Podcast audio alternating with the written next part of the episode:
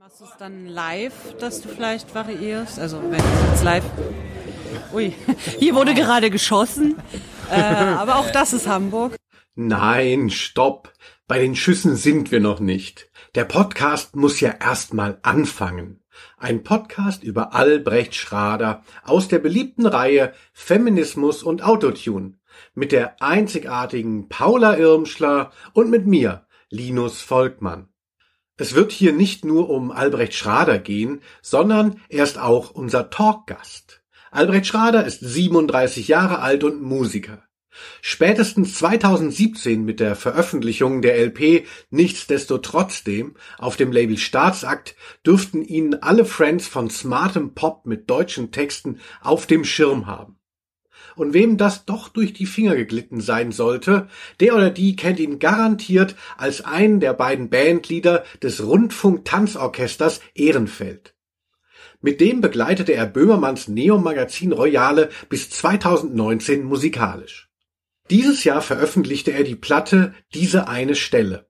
Ein warmes Werk voller soundästhetischer Eleganz und mit wirklich einer aufregenden Story über seine Herkunft, die sich in den Texten Stück für Stück weitererzählt.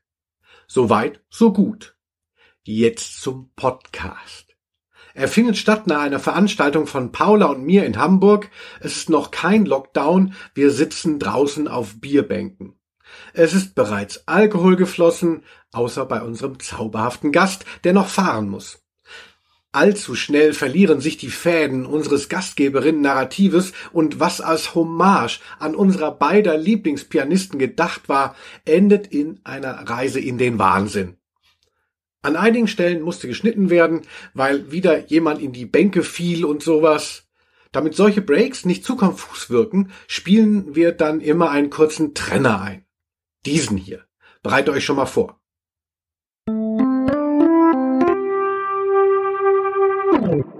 Hm. Komponiert wurde er übrigens natürlich von Albrecht. Gegen Ende kommt er immer öfter. Aber genug der Vorrede, das ist Feminismus und Autotune mit Albrecht Schrader. Nochmal? Warum nicht? Okay.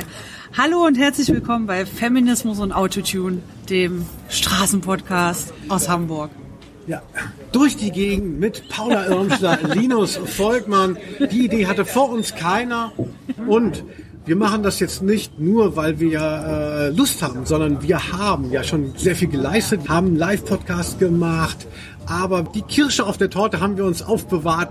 Ja, und es ist Albrecht Schrader. Wir sind heute bei den einfachen Leuten draußen an einem Tisch und wir haben was zu trinken mitgebracht. Was hast du denn zu trinken mitgebracht, Alfred? Hallöchen, ich habe einen Spaten.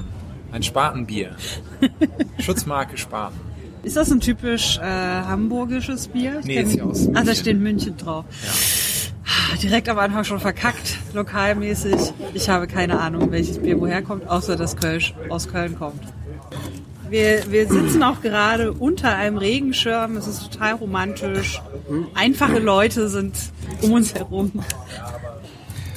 Paula, wir hatten eben gerade unsere erste Live-Session von unserem Podcast, äh, Kampnagel.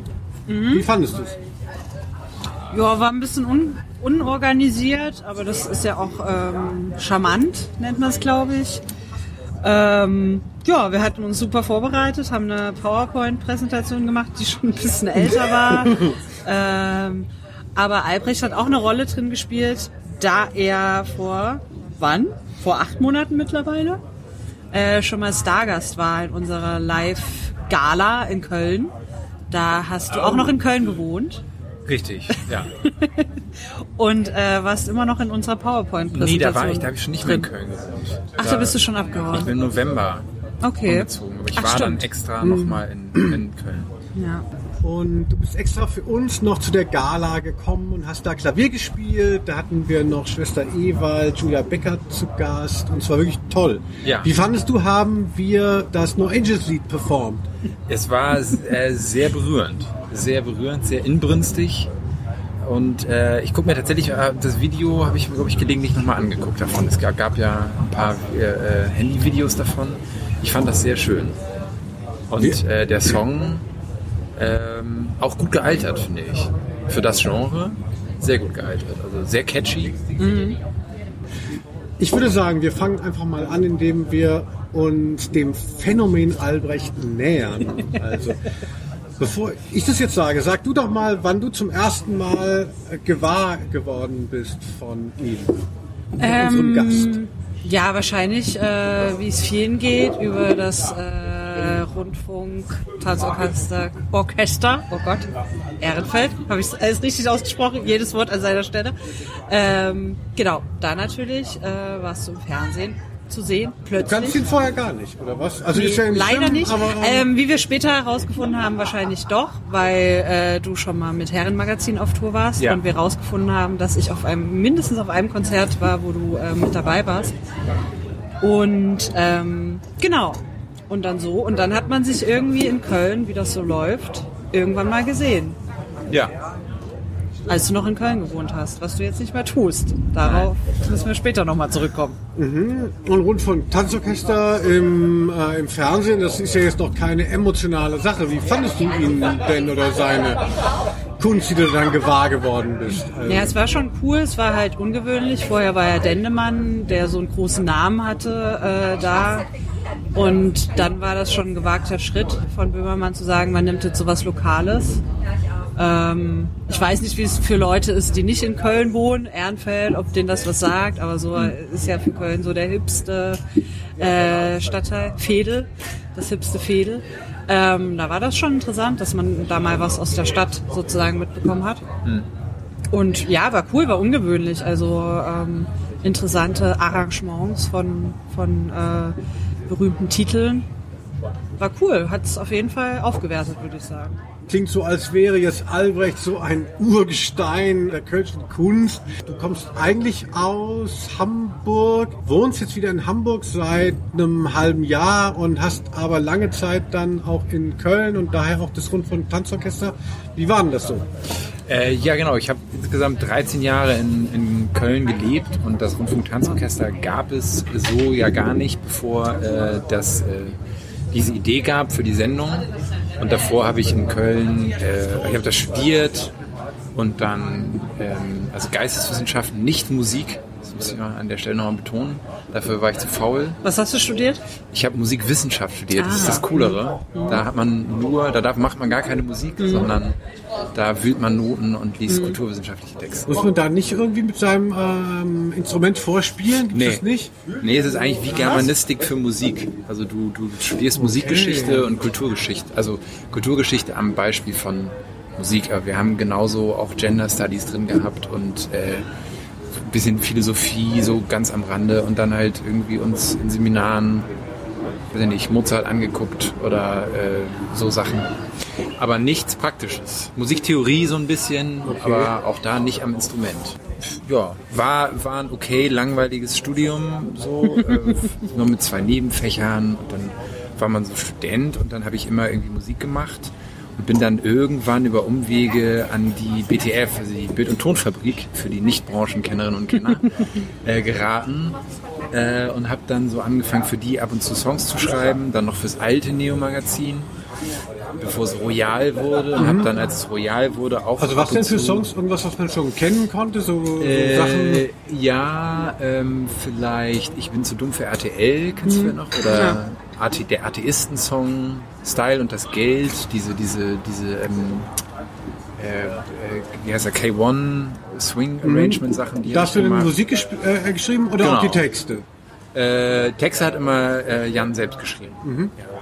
Und dann irgendwie habe ich ab und zu so Sachen für die gemacht und dann kam irgendwann diese Idee mit dem Orchester und dann äh, haben von Lorenz und ich quasi zusammengeführt. Wir kannten uns gar nicht und haben dann den Auftrag bekommen, gründet mal dieses Orchester. Ja, lustig, weil ich dachte nämlich ähm, damals noch, das hätte es schon vorher gegeben so, und, und nee. Jan hätte so gescoutet, Nee. so in Köln und euch so rangeholt. Aber ja, das ist ja auch cool. Nee, die Ja, Idee war Idee, halt, wahr? Ja, so, voll. So, so, ein, so ein eigenes ähm, Late Night, dass man halt die Band selber erfindet. Ja, das, das war halt schon eine bewusste Anknüpfung an so alte TV-Traditionen aus der, aus der guten alten Bundesrepublik, Ja. wo ja die öffentlich-rechtlichen Anstalten ihre eigenen Orchester hatten. So, das war eigentlich die Idee, das quasi ein bisschen zu zitieren und auch zu nostalgisieren, so ein bisschen. aber halt in einem etwas äh, zeitgemäßeren Stil. Also wir hatten ja auch elektronische Ja. Mittel. Und äh, genau, das war dann die Idee und dann äh, habe ich das gemacht. Und parallel aber auch immer eigene Sachen, irgendwie so ein bisschen immer in verschiedenen Teichen gefischt. So vor mich hin. Und irgendwann wurde es mein Beruf. Sich quasi ein eigenes Orchester zu leisten, das ist ja, das wäre in privatwirtschaftlich gar nicht möglich. Also, Nee. Ich denke schon, ja. Also dass das, dass das die Idee war. Also er hat auch das oft gesagt, so ja, das, das gibt es eigentlich nicht mehr und wir haben jetzt aber eins. So. Also das war schon, glaube ich, so ein bisschen die Idee. Und auch bewusst dann halt in dieser Größe, halt Ja. mit 15 Leuten. Gut, die alten Rundfunkorchester waren natürlich noch mal größer, aber 15 Leute für eine Late-Night-Band ist natürlich viel. Das ist natürlich cool, denn als du dabei warst, das war halt so eine Zeit, wo auch äh, weniger von seinen sonstigen Bits so viral ging, aber ähm, dieses Rundfunk-Tanzorchester ging auf, auf Tour und das Einzige, was kam, dass plötzlich die musikalische Seite von der, der Late-Night-Show so eine Rolle gespielt hat und auch so tolle Sachen gemacht hat, die halt nicht so super plakativ dann, aber wo halt klar war so, wow, jetzt ging der auf Tour und es gibt mit Julia Becker, äh, jeder, jeder einzelne Künstler hat so einen Song, also du hast da ja schon viel verändert. Ja, wobei man auch immer sagen muss, dass natürlich die, die, also die redaktionellen Impulse kamen halt natürlich aus dem Autorenraum und wir waren, für uns war wichtig, dass wir uns so was unsere Repertoire betrifft, also wir haben ja immer nach dem Stand-up eine Minute gespielt, was wir wollten. Da haben wir irgendwann, konnten wir da echt spielen, was wir wollten. So. Und Ja. das war irgendwie schön, dass wir so inhaltlich äh, Freiraum hatten und aber natürlich waren wir auch weisungsbefugt so und die die Vision so wie das Orchester werden könnte das war schon auch äh, ähm, ja kommt auch aus dem Autorenraum aber die Umsetzung haben wir natürlich zu verantworten das hat auch ein bisschen gedauert. Also anfangs so noch so wenn man da mal so ins Internet geguckt hat dann waren die Leute schon so ey, was soll denn da jetzt diese 15 Leute Truppe? Wir wollen Dendemann zurück wir wollen Dendemann zurück. Das war für uns jetzt auch nicht so leicht. Das Ja. hat schon drei vier Monate gedauert. Ähm, dann dieses, dieses Hipster-Orchester, was irgendwie, also auch ein interessanter Begriff ist. Ach, weiß nicht, im Wesentlichen, wir hatten einfach mega viel zu tun und dann hat das aber irgendwann auch so inhaltlich ganz gut mit Jan zusammengepasst, weil wir ihn halt ständig begleitet haben. Er hat dann irgendwelche Songs gesungen. Ähm, und wir, wir wurden halt in die Sendung auch einbezogen, ne? Also, ähm, viel mehr, als das, glaube ich, vorher der Fall war. Und ähm, haben ja auch so klassische Untermalungen gemacht und Musikspiele und dann mit den musikalischen Gästen immer zusammengespielt. Also es hat schon irgendwann sehr, sehr gut zusammengepasst, aber wir haben uns, glaube ich, immer sehr auch als Teil des ganzen Teams verstanden. Ja. Ja. Ich fand es auch toll, dass ihr so viel Raum gekriegt habt. Also auch bei den Touren dann war ja Jan eher so gar nicht so im Mittelpunkt, sondern ihr wart im Mittelpunkt so und auch so Ja. auch so schön zu sehen irgendwie. Ich war, glaube ich, in Berlin Ja. und wie viele unterschiedliche Leute, also wirklich Ja. so, so richtig zusammengewürfelter Haufen Ja. irgendwie. Und er war dann halt mal dabei, aber irgendwie ging es um euch. Das fand ich halt ähm, sehr schön zu sehen. Ja. Ja, es war auch eine total tolle Zeit. So, also ich habe noch nie so viel gearbeitet und gleichzeitig so viel gelernt. Das klingt jetzt sehr strebermäßig, aber es ist, es ist halt einfach so, wenn man jede Woche liefern muss äh, und immer ins kalte Wasser ge geschmissen wird, ähm, dann, dann lernt man gezwungenermaßen was. Also wenn dann irgendwelche Genre-Wünsche waren, also hier könnt ihr das mal so Broadway-mäßig machen, dann mussten wir, haben wir uns teilweise irgendwie zwei, drei Judy Garland Songs angehört und geguckt, okay, was passiert da? Und haben das irgendwie schnell einfach versucht umzusetzen. Und das war halt mit ganz vielen Sachen so. Äh, oder sehr großer Lerneffekt war zum Beispiel auch, als Flair dann da war, als musikalischer Gast, wo alle so waren so, was soll das denn jetzt? Das war ja wegen dieses Beefs. Und dann muss man so einen komplett nackten Hip-Hop-Track mit 15 Leuten arrangieren. Und da musste man sich sehr viel ausdenken. Und insofern war es vom Lerneffekt total super, aber höllisch anstrengend. Aber es war schon immer die gleiche Gruppe an Leuten oder hat das immer gewechselt? Äh, das Orchester? Ja, es, es gibt dann die sogenannten Subs, die äh, dann mal einspringen, wenn jemand nicht kann. Das war dann aber auch irgendwann ein fester Kreis an Subs und wir waren zugesehen, dass wir halbwegs regelmäßig in der Stammbesetzung spielen. Weil man natürlich auch, natürlich war, ist das ganz schnell so ein Klassenfahrt-Feeling. So. Man sieht sich halt einmal die Woche Und äh, es wollen auch alle sehr gern viel Kaffee trinken und irgendwie quatschen. So bestenfalls nicht in der Probe, sonst war ich dann immer so der strenge Musiklehrer. Ja, Ich genau. bin ein großer Freund von Probendisziplin, also vor allem bei knapper Zeit. Ja, ja, klar. Äh, Ja, sonst hast du nur Quatsch. ja, genau. Das ist natürlich dann auch die unangenehme Position, die du wahrscheinlich halt dann einfach hattest, ne? Ja, Hättest du schon. dich nicht auf deinen Kompagnon ab, ähm, äh, so Good Cop, Bad Cop und du wärst dann der immer es ist so, ach, unter. Albrecht, da ist es immer lustig. Er bringt die Schokoriegel mit. dass ich so, was die Proben betrifft, war ich irgendwie immer der Bad Cop. Mhm. Äh, das habe ich mir auch nicht so ausgesucht, das ist irgendwie so passiert. Helles Pilz und Riesling. Juhu, Ja, oder Grauburgunder. Ja, ach, da wurden wir gerade unterbrochen. Du warst bei Anayo unterwegs. Das ist ja auch gar nicht dein Turf. Du kommst aus Hamburg, Ja. Anayo ist ja Augsburg. Was war da eigentlich? Äh, Anayo haben hier in Hamburg äh, im Clouds Hill Studio ihr drittes Album, glaube ich, aufgenommen. Genau, und der ähm, Produzent äh, hatte mich dazu geholt als äh, Stu äh, Studio-Keyboarder. Um habe so ein bisschen was zu retten, denn diese Platte war ja furchtbar. Also ähm, äh, das, das kann man ja so sagen. Mal, Meinst du oder? Platte 3? Ja, die Ja, ich weiß, das ist lange her. Ja, die, die habe ich, äh, da habe ich dann äh, Keyboards gespielt, genau.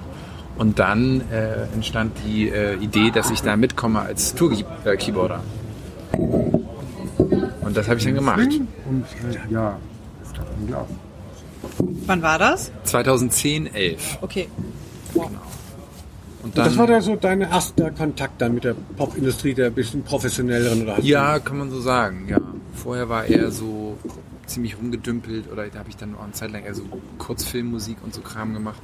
Aber, wie dann läuft so es denn dann, dass man angefragt wird für sowas? Ich kenne mich da gar nicht aus. Für einen, für so einen Studiojob. Ja. Genau. Achso, ja, der kennt mich einfach, der, Okay. der Johann. Und ich hatte schon ein paar Mal was im Studio gemacht. Mhm. Und dann meinte er, ja, komm mal an die Tasten. Ja, okay. Und dann, äh, dann war ich dabei. also so wie überall, man kennt Genau. sich irgendwie. Darüber habe ich ähm, Albrecht äh, kennengelernt. Dann irgendwann waren wir zusammen im King Georg in äh, Köln auf der Tanzfläche und du hast mich dann angesprochen. Weißt du, wann gesagt, das war? Das war nach dem legendären Wanda-Konzert.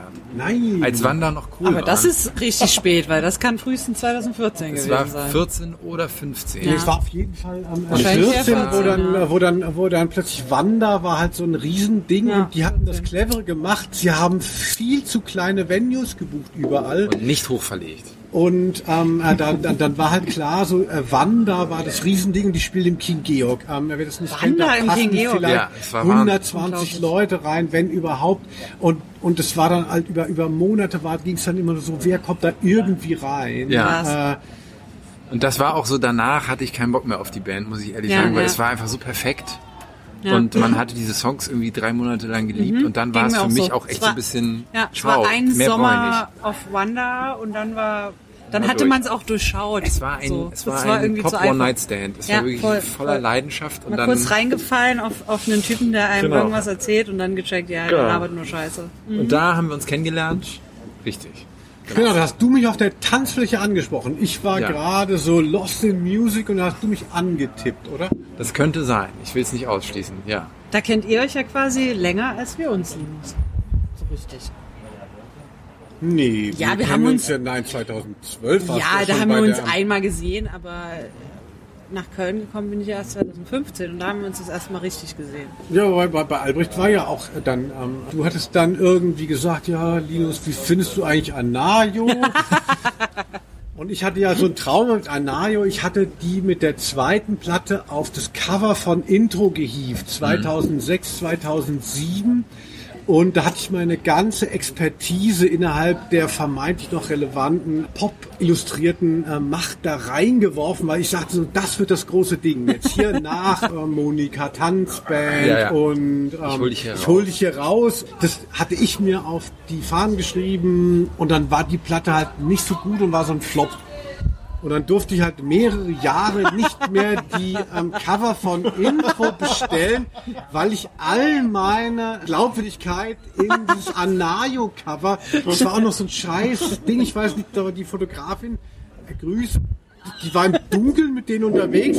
Es war halt so ein Bild so im Dunkeln an Najo, keiner hat die Platte gedickt. Dann tippt mich Albrecht Schrader an und sagt so, hallo, ich habe hier dir was zu sagen. Nein, nicht 2010. 2014, 15. Ja. Ach so, stimmt, Anna, Ja. genau. Genau. 2014, 15. Ich glaube, wir müssen eine kurze Pause machen, weil hier geredet wird.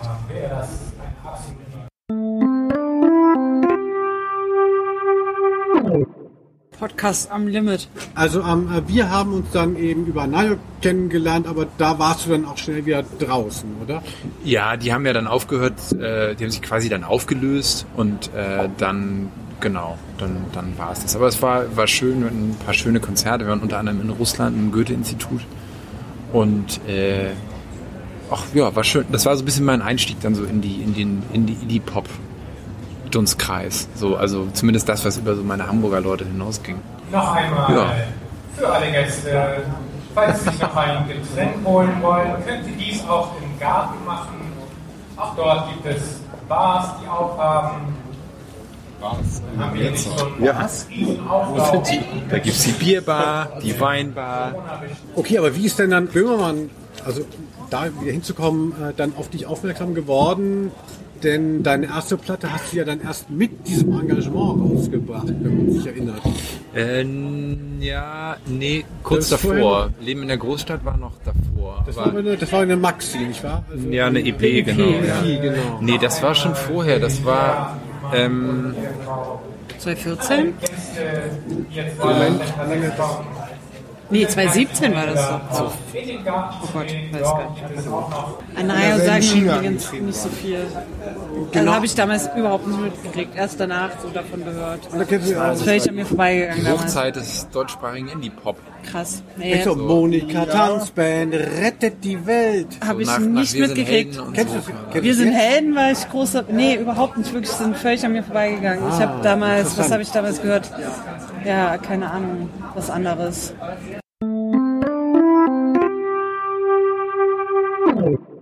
Hast du deine äh, erste EP gemacht? Daraufhin äh, hast du diese Möglichkeit bekommen, Dendemann zu beerben.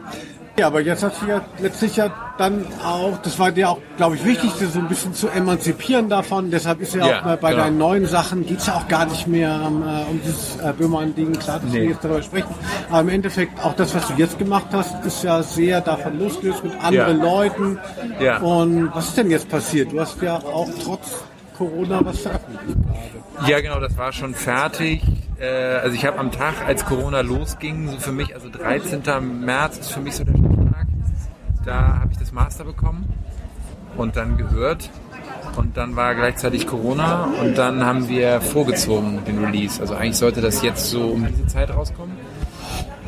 Und wir wollten so eine richtig schön lange klassische Kampagne machen mit Singles und Videos und das so richtig schön aufbauen. Und dann haben wir das alles extrem ge, eigentlich gestaucht auf vier, fünf Wochen. Also eine, eine Vorab-Single mit Video und dann, glaube ich, vier, fünf Golfplatz, Wochen, oder? genau, auf dem Golfplatz.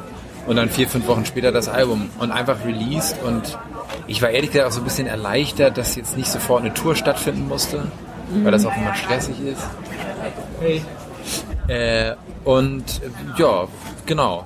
Dies, das, äh, ja. Und warum habt ihr es vorgezogen? Also findest du, es hat Sinn ergeben jetzt so im Nachhinein oder hättest du vielleicht Ja, doch lieber gewartet? ja, also ich meine, das kennt ihr ja wahrscheinlich auch, wenn man was fertig geschrieben hat, so dann dann noch so ewig zu warten, ist nicht schön. Und äh, man, es gab ja noch so die Hoffnung, dass man irgendwie im Herbst wieder ganz normal alles machen könnte. Mhm. Und äh, das, da hatte ich irgendwie ein komisches Gefühl, das jetzt noch bis, bis auf den Herbst zu warten. Und dann gesagt, nee, lieber raus damit und man kann immer mal irgendwann Konzerte spielen und dann lieber was Neues schreiben. Also es ist ja dann auch nur ein Album. Also wer jetzt, also für Major-Künstler, die jetzt irgendwie wahnsinnig viel dran hängt und die jetzt sagen, okay, wir schieben das für das Weihnachtsgeschäft oder ich, bei so jemandem wie mir war das jetzt nicht so wichtig. Weil stärker Genau. von so. Genau. Ja. Und das war bei mir alles jetzt nicht so gegeben. Ich habe gesagt, so, es ist jetzt auch nur ein Album und das ist gut geworden und das veröffentlichen wir jetzt. Dann haben wir selbst ein Label gegründet, uns einen Vertriebspartner geholt und also Digitalvertrieb und haben das dann einfach gemacht.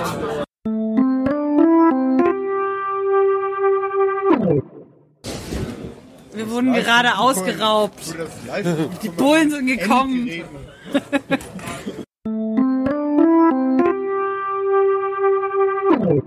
Das, das, das war so dieses Thema meiner, meiner ähm, Herkunft aus, aus dem Hamburger Westen, hat mich sowieso schon immer sehr beschäftigt bis belastet, äh, komplexmäßig. Und dann hat das so beim Schreiben, habe ich gemerkt, so diese so ironische Beobachtungsdistanz funktioniert irgendwie nicht mehr. Ich muss jetzt zumindest gerade mal da so auf das Biografische mal eingehen. Und das war mir auch erst gar nicht so recht, weil ich total Schiss davor hatte. Aber habe dann gemerkt, so aus, aus künstlerischer Sicht ist es gerade so unvermeidbar. Und dann äh, bin ich da hingegangen, weil da auch irgendwie viele Emotions lagen und habe mich davon so ein bisschen leiten lassen äh, und fand das dann inhaltlich eine spannende Aufgabe, weil ich, ich glaube nicht so richtig das schon gab. Also zumindest auf Deutsch wusste ich, deutschsprachig wusste ich jetzt nichts. Also und wenn dann ist, glaube ich, so so diese ganze, sagen wir mal, äh, äh, äh, High Society im Pop eher so sehr ironisiert und so. Ne? Und so Vampire Weekend zum Beispiel fällt mir da ein. Äh, und das fand ich dann irgendwie so eine ganz spannende Aufgabe, das mal zu probieren. Ähm, und äh, habe mich dann tatsächlich so für inhaltlich für mich so manchmal so ein bisschen an so Hip-Hop ähm, Themen, also da gibt's ja ganz viel so Herkunftssongs, Ja. ne? Weiß ich jetzt so grauer Beton oder also überhaupt mein, mein Blog, da komme ich her und so weiter. So, natürlich kann man das überhaupt nicht gleichsetzen von der sozialen Erfahrung, so, aber es gibt das als Genre im Pop. So. Und das war dann so ein, so ein, so ein erster Gedanke und dann geht's ja auch um die Komplexe damit, die äh, wie du so schön geschrieben hast, die Angst im Juze aufzufliegen, gehöre ich hier überhaupt hin? Sowas, genau. Und das fand ich alles angenehm und poppige Themen. So. Und das, das war ja eben Genau. das Ding. Also, dass man natürlich so im Pop ganz leicht eine Identität erschafft, wenn man sagt, ich bin so ein Underdog und, und deshalb ist es halt irgendwie interessant. Ja. Und dass du halt gesagt hast, so, boah, ich habe keine Lust, das entweder zu ironisieren oder zu verschleiern, sondern so, Mhm. ich habe einen sehr bürgerlichen oder großbürgerlichen Hintergrund, Mhm. der mich natürlich auch beschäftigt und aus dem und aus den Komplexen, gerade wenn man eben in so Indie-Strukturen unterwegs ist, aus denen mache ich dann eben jetzt eine Platte. Also ich fand es auch wirklich eine tolle Idee. ja, Ja, vor allem, Ja. weil du es ja nicht affirmativ machst, was auch kein Problem sozusagen ist, weil man kann ja erstmal nichts dafür, wo man herkommt sozusagen, ähm, sondern es halt kritisch betrachtest. So, das ist, Ja. glaube ich, ziemlich neu. Also es gibt so dieses, meiner Erfahrung nach im Pop, so dieses Aufstiegsding, so, ne, Ja. ich komme aus der Straße, von der Straße, Genau, ja. ich habe es jetzt geschafft und jetzt hier, ihr Bitches, so, also dann findet Ja. ganz schnell so ein nach unten treten statt, weil ich habe es ja man, geschafft. Man kann nichts dafür, wo man herkommt, immer wo man hingeht. Ja, genau. Und, und, und wie man es so einordnet. Und ähm, das fand ich halt auf jeden Fall sehr erfrischend. Ohne das, ja, Scham ist ja wahrscheinlich ein großes Thema. Ja. Und Scham ist halt auch ein sehr großes Thema bei Leuten, die von woanders herkommen. Ne? Also die Genau. von, von unten herkommen und da trifft man sich dann halt. Ähm, Genau. Beide, ähm, beide Menschen, beide Gruppen können nichts dafür. Ja. So. Und ähm, genau, und das dann ähm, so festzustellen und ähm, das kritisch zu beäugen, was machen meine Eltern, was macht mein Umfeld. ja. Das finde ich auf jeden Fall sehr erfrischend. Genau, da haben wir uns dann eigentlich Ja. inhaltlich ge getroffen Ja. an dem Punkt, weil du so aus dem äh, äh, ge- gespiegelten Milieu Mhm. am anderen Ende der Elbe kommst. Und äh, also, dass man da so, also, also als Outsider habe ich mich halt in der Indie-Bubble gefühlt, ne? Ja. weil ich halt diese Herkunft eigentlich viel zu hoch gehängt habe. Ähm, dabei sind das ja am ehesten Leute, die wirklich sagen, es ist scheißegal, wo du herkommst. Ne? Und gleichzeitig habe ich das aber auch, mich als Outsider in der Indie-Bubble Ja. fühlen, weil ich halt das Gefühl habe, das sind alles Akademiker. Ja. Und also ich habe auch das Gefühl, dass die sozialwirtschaftlich über mir stehen sozusagen. Ja. Ähm, und so hat man das dann wahrscheinlich. Also ja, es geht immer um Authentizität und Ja. um, um Realness, whatever. Und irgendwie passt da niemand eigentlich rein. Wenn Ja, die wobei- Leute mal anfangen würden, darüber zu reden. Ich weiß nicht, Ja, ich, ja, ja, ja, ja, ja, doch, du hast, ich glaube, also quasi theoretisch ja, also wenn ich jetzt das mal so, ich weiß nicht, ob ihr das auch so seht, unterm Strich habe ich das Gefühl, es gibt schon so den typischen Haushalt, aus dem die meisten Indie-Leute kommen. Da würde ich mich in der Lage fühlen, ein Klischee zu entwerfen. Ja, Provinziell, Lehrer, Ja, äh, Punkjugend irgendwie. Punkjugend im Ja, Jugendzentrum, genau, aber schön eigentlich alles relativ Ja. Mhm. gesettelt. So, ich glaube, das, das gibt es schon. Also da ist die Wahrscheinlichkeit, würde ich sagen, relativ hoch. Aber ist jetzt Mhm. auch ein, irgendwie so ein bisschen über den Kamm gesch geschoren mit Absicht.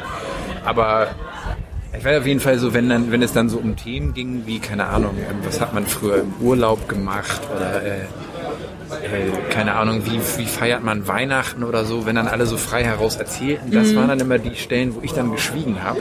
Weil ich dann so dachte, ja nee, das, wenn du das jetzt auch erzählst, Ja. wie es bei dir war, dann, Ja, da hatte ich dann zumindest so Schiss vor. ja.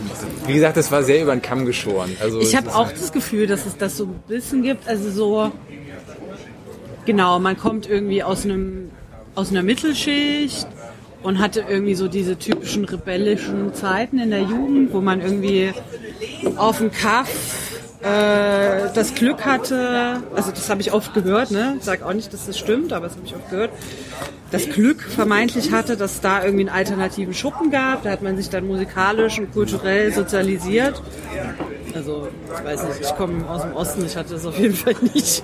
Ähm, nee, aus Dresden, noch schlimmer. Ähm, und dann hat man irgendwie, dann ist man zum Studieren gegangen, was ja auch schon irgendwie ein Privileg ist, relativ. Und war irgendwie, hat es relativ früh in so eine Bubble geschafft. Also ich weiß nicht, ich hatte die ersten linken Freunde erst im Studium zum Beispiel. Und die irgendwie Sachen verstanden haben. Aber das ist auch sehr unterschiedlich natürlich, aber ich habe auch das Gefühl, dass es so einen klassischen Männerweg zumindest gibt. ja, Germanistik studieren und, und Aber auch nur, also auch okay, ne? Ja, also ja, genau, Auch, genau, auch nee, alles- abbrechen und so ist alles, Ja. ist alles super okay. alles gar nicht böse aber so gemeint. relativ früh ist schon in eine linke Bubble zum Beispiel zu schaffen und aber nicht so richtige Existenzängste haben, sondern so trotzdem noch Eltern, die einen irgendwie durchbringen, Ja. wenn es sein muss. Ja. Also so ein Mittelding halt einfach Genau. zwischen reich und, und arm Ja. sozusagen. Ich habe das auch das Gefühl, dass die beiden Extreme, die wir jetzt wahrscheinlich verkörpern, relativ selten gibt. Ja, und dass die dann auch noch aufeinandertreffen. Das gibt's halt gar nicht. Und das ist dann halt von beiden Seiten, beide Seiten, whatever, sehr viel mit Scham verbunden ist. Also ich kenne wenige Leute, die so mit Scham durch die Gegend gehen, was ihre, was ihre Herkunft angeht. Mhm. Weil sie viel mehr unter ihresgleichen, weil es eine Normalität gibt. Ähm. Ich habe mittlerweile jetzt so in, in, so, so in der Rückschau so ein bisschen, bin ich, ist mir irgendwann der Gedanke klar ge- geworden, so, oder der Gedanke gekommen, wenn es mich so, wenn ich mich so sehr geschämt hat, hab dafür, bedeutet es nicht, dass ich eigentlich so Klassendenken total verinnerlicht habe, gegen meinen Willen, weil ich ja eigentlich denke, dass ich das nicht habe. Aber Mhm. wenn ich das so, wenn ich das so sehr wahrnehme, heißt es nicht, dass es einfach krass in mir drin ist. Aber hast du, Ohne, das, das- ohne, hast du das den Charme nicht erst entwickelt, als du gemerkt hast, dass es Menschen gibt, denen es anders geht? Genau, genau, ja, so kam das. Bei mir ging es auch so, so dieses. Äh, ich hatte ja heute diesen Podcast durch die Gegend äh, Ja. mit dir gehört und da hast du dieses Taxi-Beispiel gebracht. Ja, ja. Ähm, und ich kenne das von der anderen Seite. Ja. Jemand, Okay. jetzt nicht unbedingt Taxi, aber auch Taxi. Jemand fragt, wir nehmen uns ein Taxi oder jemand fragt, wir gehen Kaffee trinken. Und ich kann Ja. mir das nicht leisten. Ja, okay. Und dann habe ich diesen Charme und erfinde eine Ausrede. Ja, ja. Oh, ich habe keine, keine Zeit, äh, Kaffee trinken zu gehen, weil ich Ja, kann ja. mir diese drei Euro einfach nicht leisten. So. Ja, Ähm, und du hast es auch äh, von der anderen Seite Ja, sozusagen, genau. ähm, weil du das vorgeschlagen hast, beschrieben und hast diesen Charme dann, als du verstehst, okay, da gibt's Leute, die können sich das nicht leisten, Genau. sondern haben ein Studententicket. Kam ich mir und man merkt erst, man merkt erst so in der Irritation, so fuck, für andere Leute sind Sachen normal, die für mich nicht normal sind. Und dann hat man den Charme, glaube ich, erst. Ne? Mhm. Genau. Erst denkt man ja, alle sind so und alle Ja. haben das und das und so. Ja.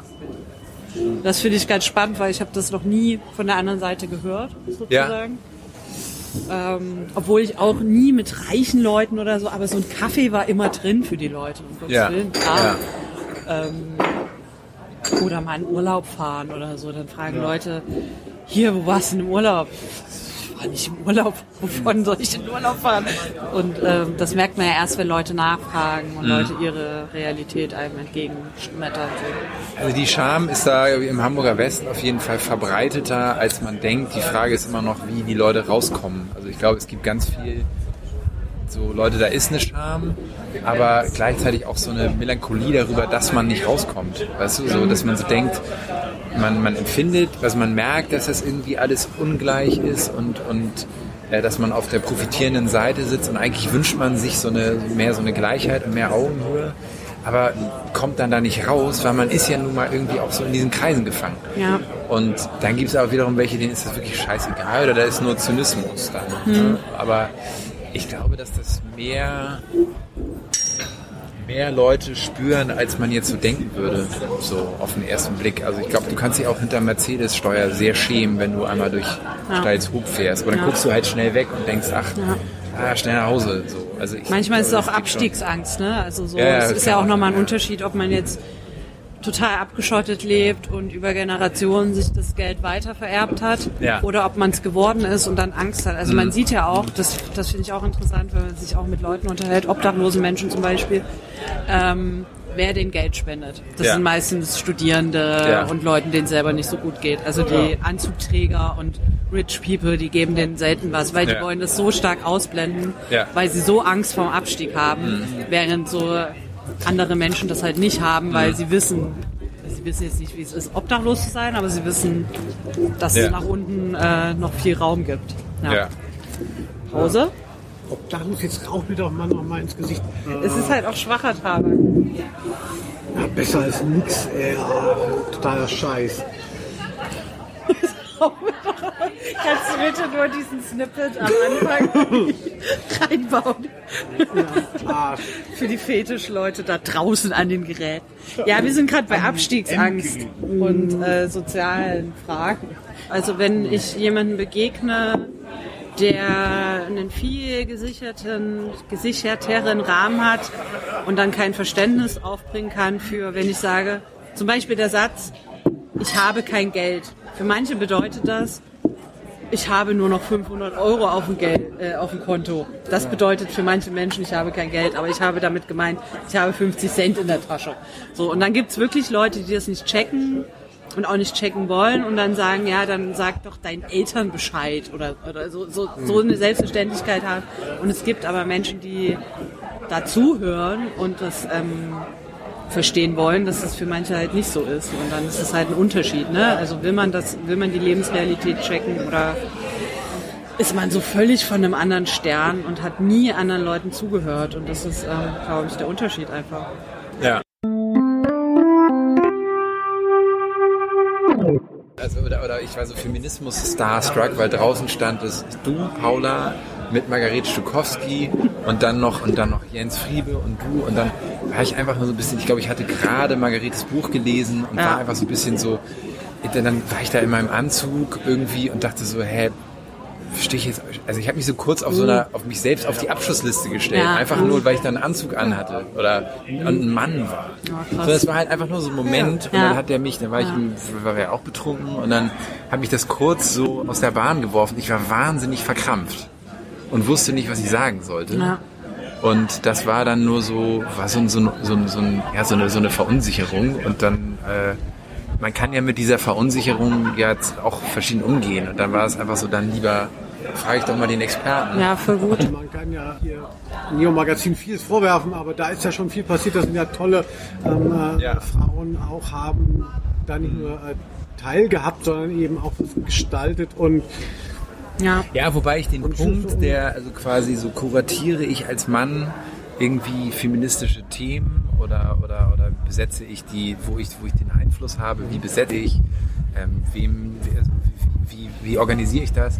Das finde ich schon immer noch nicht komplett unproblematisch. Ich finde es sogar paradox, weil wenn man es macht, wenn man sagt, so, ja, ich bin ein Typ und mir ist es aber wichtig, so, also ich will meine eigenen männlichen Nervsachen loswerden und ich will, dass es divers ist, das zu machen, ohne hinterher zu sagen, so jetzt aber bitte Applaus dafür, ist schon schwierig. Weil wenn man gar nichts macht, das könnte ich jetzt, das will man nicht. So, wenn man was macht, sag mal, nicht rumlaufen, so ja hier, ich habe übrigens Feminismus durchgespielt. genau. Also das finde ich auch schon immer so einen schmalen Grat. Und bei der Orchesterbesetzung zum Beispiel damals, war das Prä-MeToo? Nee, das war Post-MeToo.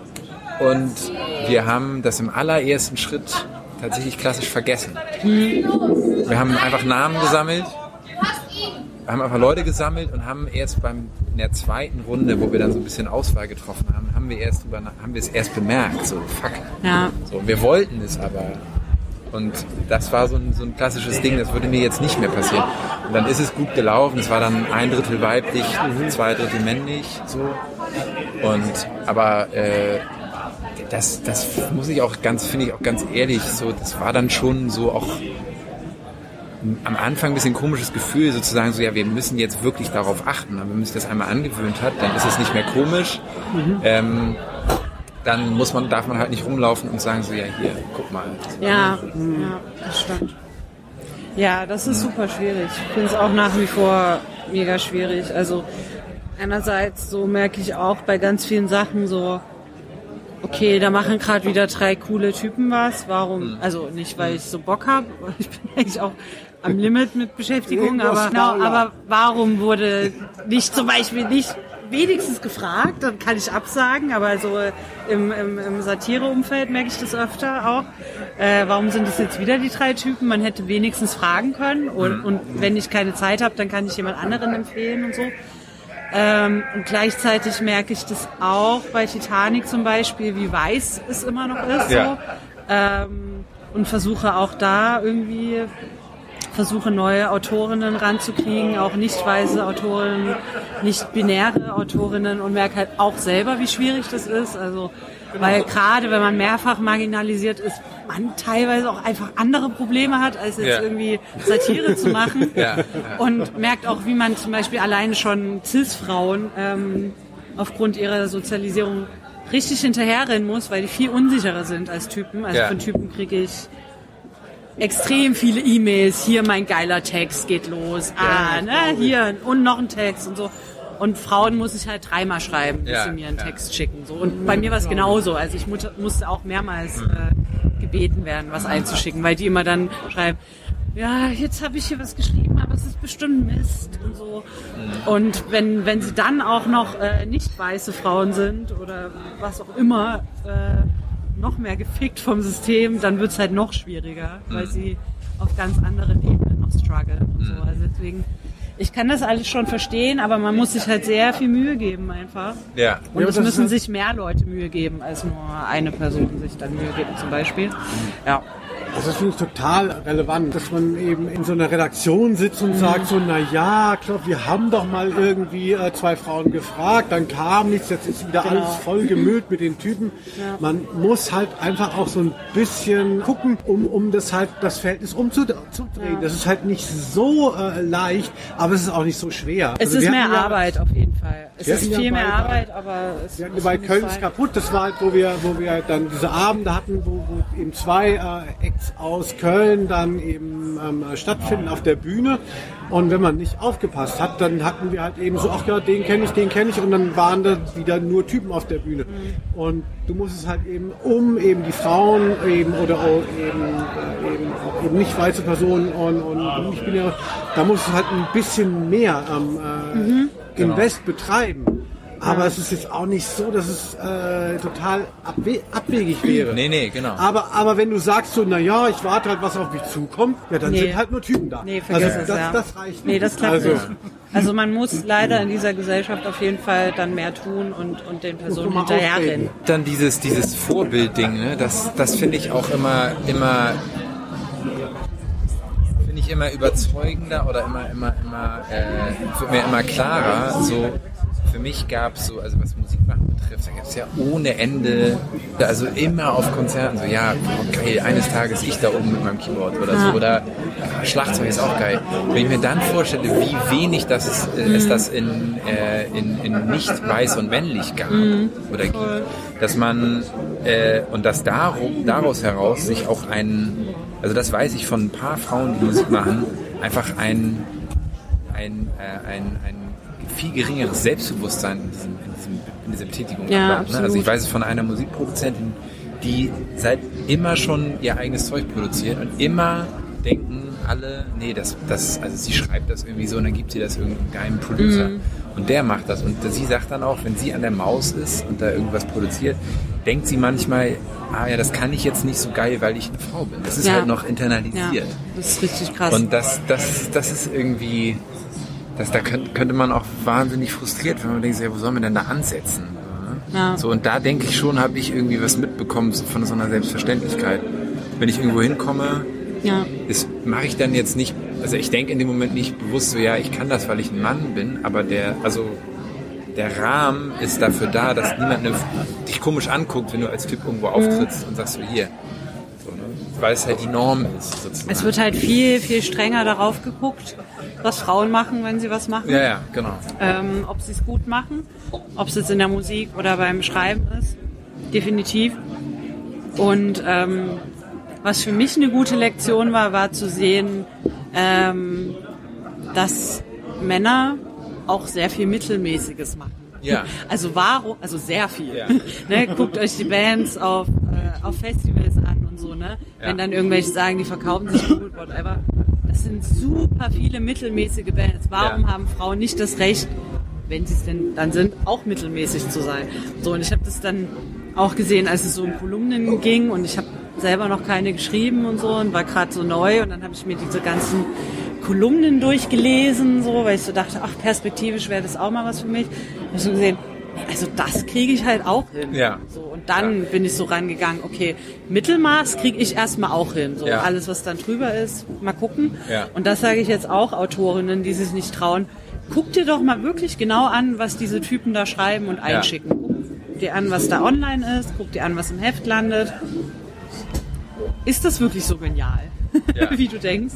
Ja. Manchmal ist es das, aber Ja. halt nicht immer. Und dass Frauen sich auch Mittelmaß erstmal zutrauen, ist, glaube ich, so eine, Ja. so eine Sache. Sondern sie denken, wenn ich was einschicke oder wenn ich was auf der Bühne mache, muss es die Welt verändern. So, und vielleicht tut es das irgendwann, aber erstmal müssen sie checken, sie können auch was Mittelmäßiges abgeben. So. Und das Meinst du dann, dass die okay. mittelmäßigen Typen schon per se irgendwie dann quasi so, so, so, so einen Selbstbewusstseinsvorsprung haben, dass sie denken, ja, ich mache ich mach per se erstmal was Geniales? Ah, nicht alle. Also es gibt ja auch krass unter Männern so eine, so eine marginalisierte Männlichkeit. Ich glaube, Männer haben es nicht per se, aber dass sie erstmal als normal angesehen werden, überall wo sie hinkommen, verändert natürlich was. Ja, ne? ja. Also ich glaube nicht, dass jeder Mann denkt, ich bin der Geilste und so. Nee, nee, nee. Also, also Im Gegenteil, auf jeden Fall. Se- ich glaube, harte Selbstzweifel, Ja, gerade in diesem Konkurrenz-Männer-Ding. Ja, ja. Absolut. Das habe ich auch. Aber dass sie erstmal denken, also nicht unbedingt denken, ihnen gehört dieser Platz jetzt hier nicht, Mhm. den sie da beanspruchen. So eigentlich müsste dem jemand anderen gehören. So, die denken natürlich trotzdem auch,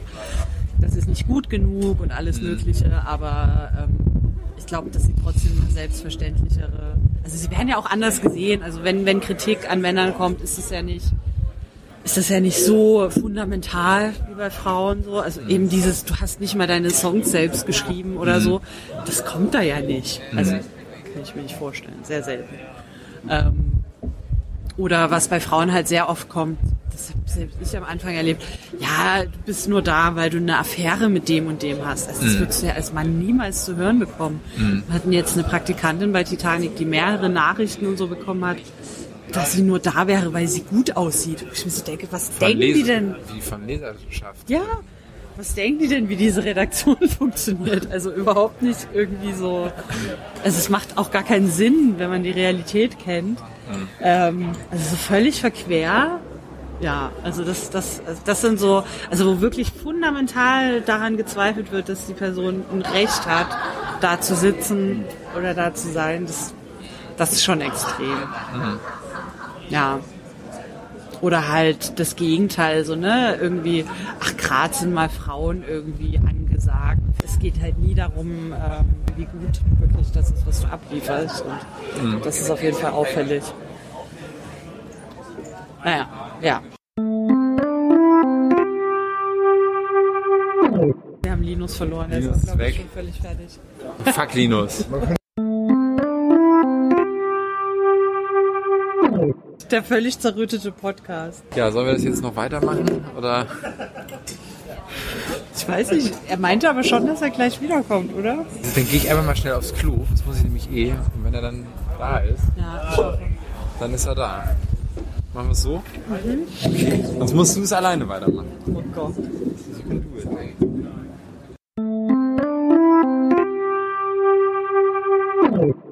Setz dich nochmal hin, dann Jetzt können wir mir doch einfach mal ganz normal ins Gesicht. Ich verlange doch sonst nichts von dir, Paula. Ihr seid echt, ihr seid ein bisschen süß. Linus ist immer Ja, wir sind so ein bisschen wie Linus ist immer so und oval, man kann sich da Wir gegen müssen gar noch nicht mit wehren. Albrecht unbedingt über das neue Album reden. Das, oh Gott, Podcast, Podcast äh, 3000. Ich bin kein Interviewmensch, erstens. Und wäre zu aufgeregt gewesen. Und oh Gott, nee, Interviews nicht mein Ding. Zurück zu deinem Album. Also wir schaffen das heute noch. Ich habe so. Angst vor Interviews gehabt. Ähm, das war, ich habe es versucht, ähm, eine Katastrophe jedes Du hast auch Benjamin von Angst. Stuttgart-Barre für Intro ähm, interviewt, hast es Ja. äh, ähm, formuliert, wie, wie, wie aufregend und schwierig das für dich ist und hast einen total tollen Text da abgeliefert. Also, und das war vor ein paar Jahren, das hättest du auch noch mal machen können. Helge Schneider ist ja noch mal leichter. Ja, als, wobei ich ähm, aber Helge Schneider ähm, auch nicht so verfolgt habe. Ich bin ein bisschen zu jung, glaube ich. Äh, ich finde ihn toll und ich habe mir immer vorgenommen, mich mal intensiver mit. Also ich bin nicht so ein Expert äh, für Helge Schneider, deswegen war es so, oh mein Gott, Helge Schneider, ich krieg die Krise, musste eh arbeiten. Lass mal lieber Linus was machen. Also ich bin genau wie, wie Paula von der anderen Seite von dieser neuen Platte ein großer Fan, weil sie so eine Wahrhaftigkeit hat und weil es genau das ist, was ich suche. Und als du dann eben äh, diese, diese Platte gemacht hast und gesagt so, hey, ich lege jetzt hier eine Herkunft offen, die halt nicht äh, sagt, so, ah, es ist cool, wie ich es mache, sondern es ist eigentlich ein Problem in der Szene. Und, und das fand ich so wahnsinnig toll. Und dann finde ich es eben auch musikalisch natürlich wunderschön, aber, aber eben inhaltlich hat es nicht sofort gekriegt, dass jemand Kunst macht, die angreifbar ist und nicht affirmativ. Was ich mich gefragt habe, also äh, will gar nicht so von mir ausgehen, aber wenn ich so Sachen abgebe, die so sehr ähm, ja ähm, entlarvend sind, wie auch immer, ähm, schäme ich mich danach ganz viel und bereue vielleicht auch so Sachen. Also hast du so, äh, es ist ja schon ich kenne mich nicht so gut aus, aber für mich scheint es sehr perfekt arrangiert und jeder Song ist on point und so, wie er, wie er sein muss. Aber hast du auch so dieses Gefühl so, ah, da hätte ich noch mal und vielleicht doch noch mal ein Jahr oder also gibt's das bei dir dieses Charme Ja. dem Endprodukt gegenüber? Ja, gibt's schon. Aber äh, da habe ich relativ früh schon angefangen, einfach dagegen anzuarbeiten immer und zu sagen, das ist das, also Perfektion. Ich bin Gott sei Dank kein Perfektionist. So. Ja. Also, also ich bin sehr, sehr, sehr akribisch, aber ich, also wenn ich mich für was entschieden habe, dann bleibe ich auch meistens dabei.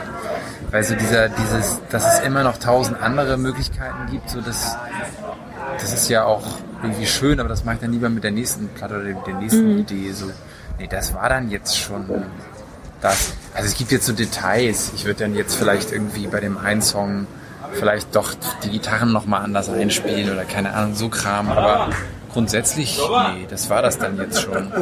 Und dann lieber äh, Kopf frei machen fürs nächste. So. Und machst du es dann live, dass du vielleicht variierst? Also wenn du jetzt live. Ui, hier wurde gerade geschossen. Äh, aber auch das ist Hamburg. Ja. Äh, dass du live dann irgendwie variierst oder vielleicht Ja, ja, live geht ja nicht, geht eh nicht alles so wie auf Platte. Das ist, da bräuchte ich ja eine riesen, riesen Band. Also das wird, Ja. live wird das eh eine Abstraktion bei den meisten Songs. Ja. Ähm, da sitze ich jetzt gerade dran. Aber es ist ja jetzt so, also du hast ja gesagt, so, ah, du wolltest dann eben wegen des Lockdowns, weil, weil eh so wenig Möglichkeiten waren, es lieber früher raushauen. Jetzt hast du die Platte rausgehauen auf deinem eigenen Label. Wie ist jetzt deine Idee, das auch live spielen? Äh, das Ja, muss machen nicht sein, zwei es bald? Konzerte. Ja, doch, wir machen jetzt zwei im September, eins in Hamburg, eins in Köln. Open, also so draußen quasi. Open Air klingt immer so nach Rock am Ring. Äh, und ja, wir sind zu viert. Also ich habe noch äh, äh, drei Leute dabei. Ansonsten. Kennen Und- wir die? Ja, vielleicht kennt man Marcel Römer, den Drummer. Der hat, der, der ist so, der hat, der hat bei Boy gespielt und okay. bei Roosevelt früher. Und so. Also der ist ein, ein, ein äh, gestandener Pop-Drummer, sag ich mal. Und dann eine Keyboarderin aus Hamburg, die heißt Nina Müller. Und eine Bassistin aus Berlin, die heißt Katharina Domisch. Und die beiden singen auch sehr gern und gut. Das heißt, wir wollen auch schöne Backings machen. Das ist nämlich oft so ein Problem bei so Indie-Bands, dass dann Backing Vocals heißt dann so, äh, Tobi am Bass singt im Refrain einmal Scheiße mit der Terz und das sind dann die Backing Vocals und das wird so zwei Minuten gesoundcheckt und das ist dann Backings. Und das soll jetzt eigentlich tatsächlich einfach sehr schöne Backing Vocals sein. Und ähm, ich werde auch mal das Klavier verlassen und mal vorne stehen mit der E-Gitarre, aber natürlich entrockt mit so schicken kleinen äh, Gitarrenlines und so. Genau. Das ist alles sehr aufregend, aber das bastel ich jetzt gerade zurecht. Und dann Ich habe dich gesehen in Köln. Fahle. Du warst ja so richtig, du warst ja total weg davon, dass es dir jetzt nur so darum geht, so, oh, ich mache hier, hier so die geile äh, Musik. Du hast ja richtig auch so ein bisschen Mitsing-Parts und, und, und so. Kam das jetzt auch durch Böhmermann Nee. ähm, äh, oder so? Du bist ja jetzt wirklich weg davon, nur über Musik zu ähm, funktionieren live. Nee, also ich bin ja ein funny Dude. Und, äh, und nee, also tatsächlich ist es eher so, früher habe ich das fast, fast nur gemacht. Also da war eigentlich das, der, fast der gesamte Konzertgestus war so sehr entertainermäßig. Echt? Ja, weil das eher so mein normaler Modus ist, wenn ich auf eine Bühne gehe, dass ich dann eher so ironisch und Quatsch mache. Also ich habe überhaupt kein Problem damit, irgendeinen Scheiß zu erzählen. Und das stand halt eher immer meinen ernsthaften, in Anführungszeichen, oder, oder diesem, diesem, ja, sagen wir mal, ja doch schon ernsthaften Musik machen immer so ein bisschen im Weg. Das heißt, ich habe mich selbst immer so ironisiert. Und jetzt will ich eigentlich versuchen, dass beides geht. Also, dass man sowohl irgendwie seine, seine Songs, seine persönlichen Songs spielt und dann aber zwischendurch kann man ja trotzdem irgendwie ein bisschen Quatsch erzählen oder, oder so. Oder so, So ein bisschen, unterhaltsam. Ich finde, das kann man auch Also, ähm, beides äh, machen. Ich ist das so, Aber hattest du dann immer, also weil du ja in anderen Bands und so schon gespielt hast, hast du immer gedacht, irgendwann mache ich alleine? ja, so ja, ja. ja. Ja. Hat einfach sehr lange gedauert. Ja, ich, habe so zwischen 20 und weiß ich nicht, 28.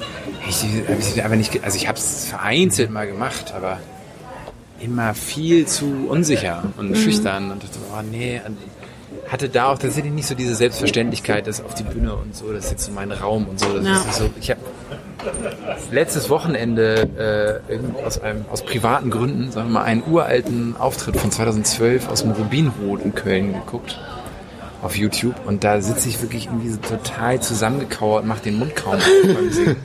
Und so, das war eher so, so lass mich alle in Ruhe. Und jetzt ist er so, Und woher kommt das? Also ist es dann also ich war auch schon früher so. Ich war dann immer so in meine Akkorde vertieft und so und hatte gar nicht so diesen, diesen Drang. So, aber ich bin trotzdem immer auf die Bühnen gegangen. Äh, aber jetzt begreife ich das halt auch so, dass man da auch ein bisschen, also man kann da ja machen, was man will. Das ist ja das Geile. Ja. Also man muss damit leben, dass es eventuell nicht super erfolgreich ist, aber man kann ja das für sich als einen Ort begreifen, wo ich, wenn ich Bock habe, ein bisschen den inneren Frank Sinatra rauszulassen, kann ich es ja machen. So. Und dann ist es so, dass du gedacht hast, äh, ich will hier irgendwie meine eigene Geschichte so prominent erzählen, dass mir keine Band reicht, in der ich nur Genau, ja, es geht. oder- Also das ist dann auch schon auch äh, ein, ein, ein entschiedenes an die Hand nehmen des inneren künstlerischen Narzissmus. Ich glaube, Mhm. den haben wir alle. So, also ich finde das schon auch, finde das schon auch gut. So. Mhm. Ich finde es schon gut, da äh, äh, sichtbar zu sein, weil ich es jetzt im privaten Leben bin ich auch oft eher zurückhaltend und so und dann da mal so bam, finde ich schon gut. Halt, mal zusammen, wir sind doch fast fertig hier. Nein, Linus, das geht doch überhaupt nicht, wie du hier Zigaretten drehst. Katastrophe. Erstmal macht man das hier nicht so Nein, auf. nicht aufmachen. Guck mal, hier ist ein Löchlein. Das gibt's doch überhaupt nicht. Mit, mit Idioten arbeite ich jetzt zusammen. Das sind geschiedene Leute. Kannst es doch einfach mal selber machen atmen. Was, was soll ich denn sonst noch machen? Peinlich, Alter. Du machst uns alles kaputt, das schwör ich. Aber ich habe mir einfach diese, diese scheiß Pressekonferenz mal wieder gucken. Mehr verlange ich gar nicht. Jetzt kommen die Tränen wieder auf Knopfdruck, das kennen wir ja schon. Ich muss auch echt los. Ja. Wollen wir es jetzt einfach so chaotisch beenden oder willst du noch abmoderieren? Das war Feminismus und Autotune mit Paula. Bye.